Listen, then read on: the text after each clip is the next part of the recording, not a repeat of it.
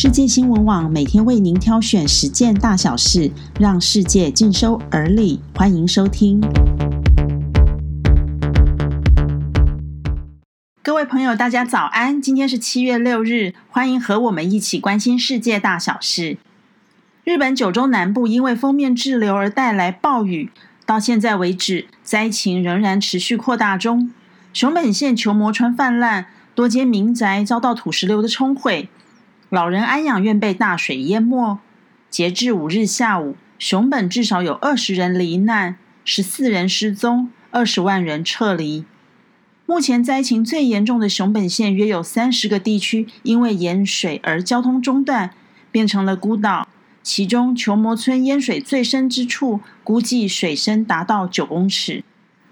东京都知事选举五日投开票，尽管有多达二十二人破纪录的参选，但根据日本放送协会 NHK 的出口民调显示。现任知事小池百合子因为对于新冠肺炎疫情的表现得到选民的肯定，以百分之七十四压倒性的多数获得连任。执政党和在野党都支持他。成功连任的小池最大的考验仍然是防堵疫情扩散，以及办好因为新冠肺炎而被迫延期一年举行的东京奥运。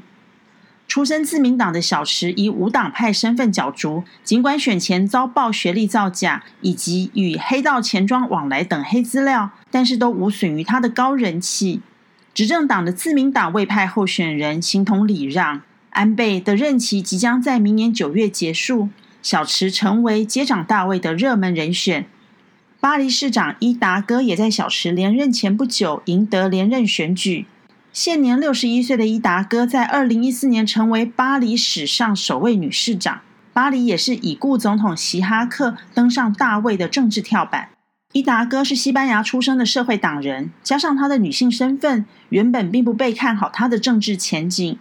但是她凭着意志力，仍然跻身政治精英团队，表现跌破多数人的眼镜。让我们恭喜这两位非常杰出的女性政治人物。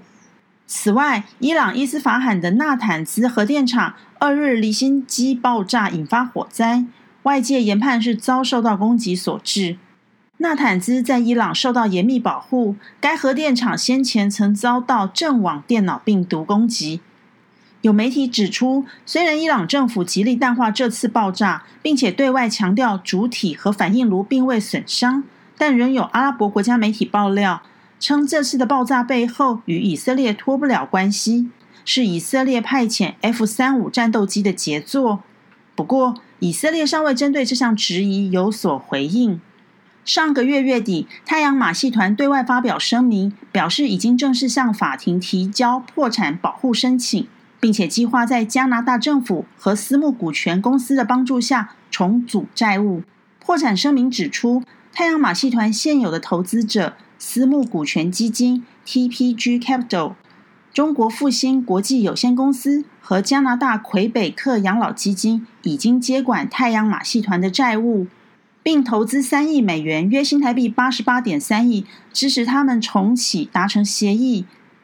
三大股东还将负责一个一千五百万美元（约新台币四点四亿元）的员工基金，为失业员工提供经济援助。全球旅游业的出口收入损失已经高达零点九兆到一点二兆美元，大约新台币二十六点五兆到三十五点三兆元。旅游业想要恢复到疫情前的水平，可能要等到二零二二年以后。疫情尚未看到曙光，而天灾又不断来打击，感觉好像黑暗遥遥无期。但是，请大家记得，这些都是变化的过程。并不会停格在某一个黑暗的状态里。雨过会天晴，黑暗过后又是天明。天晴天明后的我们，要如何重新展开新的生活节奏？这才是真正要面对的课题，也是这些灾难带给我们的醒思。谢谢您的收听，我们下次空中见。